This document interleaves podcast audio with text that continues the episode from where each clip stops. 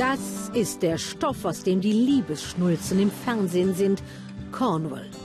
Kleine Häfen, pink explodierende Straßenhecken und Sonnenuntergänge so schön, dass man bleiben und an den ewigen Frieden glauben möchte, bis zum nächsten Morgen. Bis wir auf die rot gewandete Armada der Brexiteers treffen.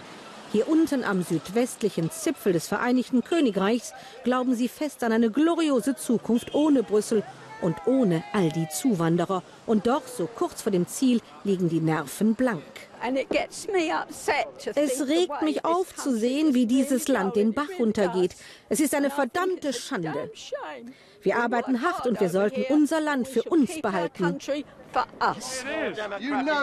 Es hat sich Fremdenfeindliches und Aggression in den Wahlkampf geschlichen. Einer, der anders denkt, wird niedergebrüllt. Dieser EU-Befürworter will uns seine Sicht erklären. Keine Chance. Fairplay. Diese urenglische Disziplin ist ihnen in der Hitze des Gefechts abhanden gekommen.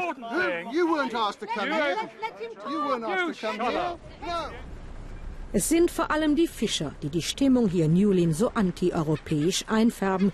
Noch immer ist die Flotte beachtlich, aber geschrumpft in den letzten zehn Jahren. Brüssel geben sie die Schuld den ungerecht verteilten Fangquoten. Dabei hat London Quoten meistbietend an drei Firmen verkauft. Hier, wo das Meer das Land umschlingt, haben die Stimmen der Fischer immer noch Gewicht. Raus! Seitdem wir drin sind, nichts als Probleme. Wir haben im eigenen Land nur ein Minimum an Fangquoten. Andere Länder fischen hier ab. Es kann doch nicht sein, dass eine Inselnation dem Diktat von Nichtseefahrern folgen soll.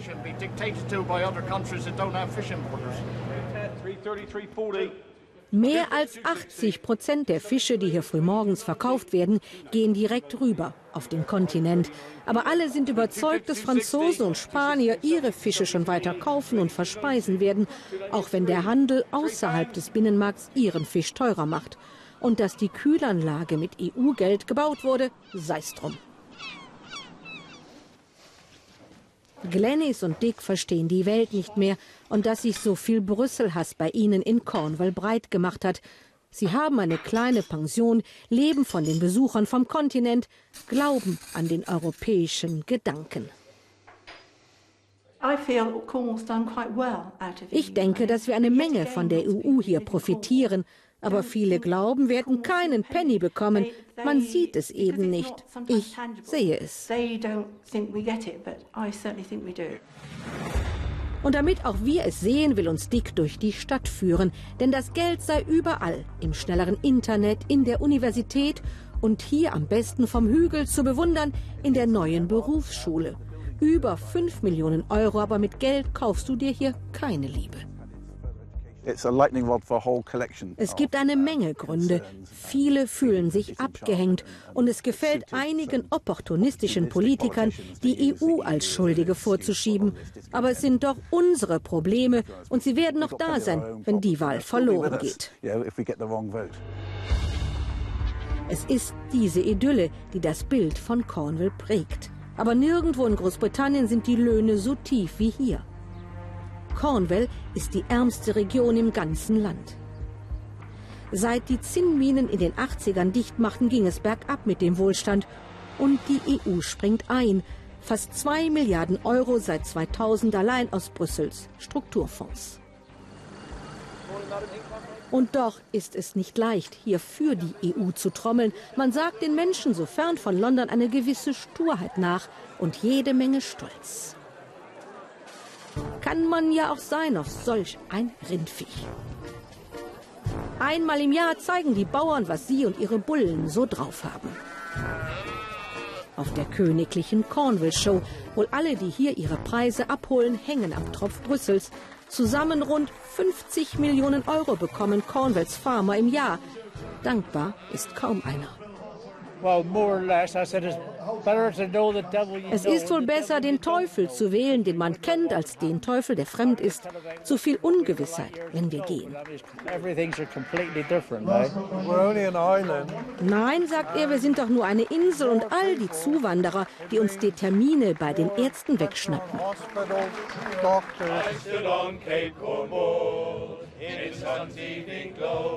Voller Wehmut besingen sie ihr schönes Cornwall ihren Garten Eden, den sie mit so vielen Touristen teilen. Und auch mit Elena und Maria aus Spanien. Die beiden Surflehrerinnen erwarten mit Sorge den kommenden Donnerstag. Sie leben hier, sie lieben hier.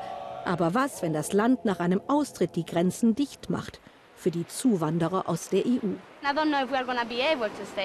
Ich weiß nicht, ob wir bleiben können. Ich bin mit einem Engländer verlobt, aber was, wenn wir nicht so schnell heiraten? Werden wir in verschiedenen Ländern leben müssen?